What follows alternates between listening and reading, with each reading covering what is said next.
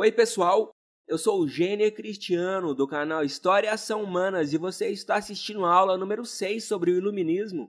É sempre bom lembrar que o Iluminismo também é conhecido como Ilustração ou Século das Luzes. Portanto, sempre associa as ideias iluministas à divulgação dos princípios do liberalismo econômico, do liberalismo político e da liberdade de expressão. Antes de começar a aula, um breve lembrete. Anote em sua agenda temos encontro marcado toda segunda e quarta às 21 horas.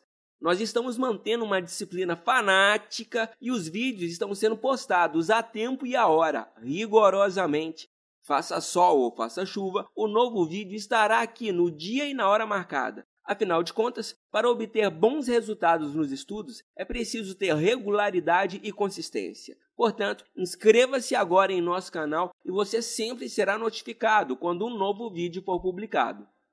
Nós já analisamos dois filósofos iluministas, John Locke e o Barão de Montesquieu.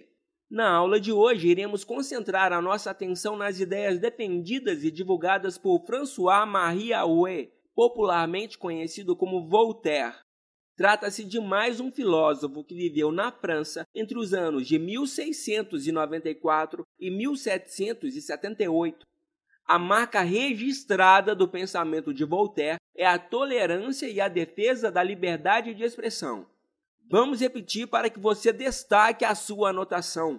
Voltaire teve como uma de suas marcas registradas as severas críticas ao clero católico o combate à intolerância religiosa e a defesa radical da liberdade de expressão.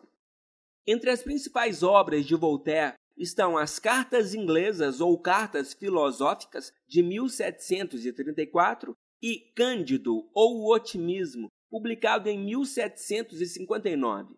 Voltaire era um defensor radical da igualdade jurídica e da liberdade de expressão, quando falamos em igualdade jurídica, estamos falando da igualdade de todas as pessoas perante a lei, de forma que a posse de bens materiais ou a origem de um indivíduo a partir de uma família de nobres não tivesse qualquer interferência no julgamento feito por um juiz. Preste bastante atenção.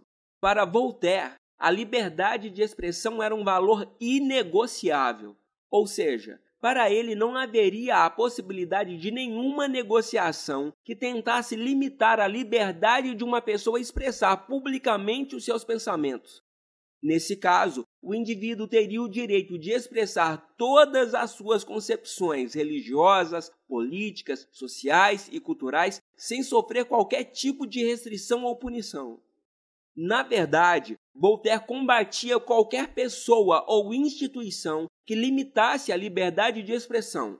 Já sabemos que os reis absolutistas não toleravam a liberdade de pensamento político, punindo e eliminando todo aquele que contrariasse as normas estabelecidas por eles. A Igreja Católica fazia a mesma coisa. Os dogmas religiosos, ou seja, as verdades absolutas e inquestionáveis ditadas pela Igreja Católica deveriam ser seguidos à risca. Aquele que questionasse um dogma religioso era acusado de heresia ou bruxaria, sendo posteriormente queimado em praça pública. Por todas essas razões, Voltaire era também um crítico radical do absolutismo e dos privilégios do clero e da nobreza. Voltaire também defendia as monarquias esclarecidas. Esse assunto também é conhecido como despotismo esclarecido.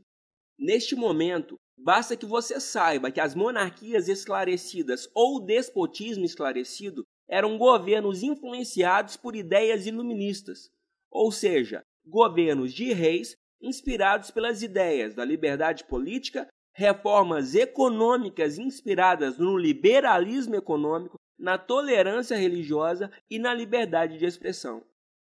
A nossa aula se encerra por aqui. Em nosso próximo vídeo, iremos analisar as principais características do pensamento de Jean-Jacques Rousseau, um dos filósofos iluministas de maior destaque. Portanto, não perca a nossa próxima aula sobre o iluminismo.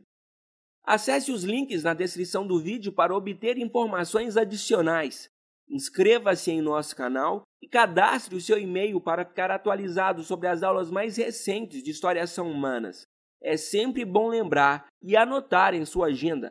Temos um encontro marcado toda segunda e quarta às 21 horas. Um forte abraço e até a nossa próxima aula.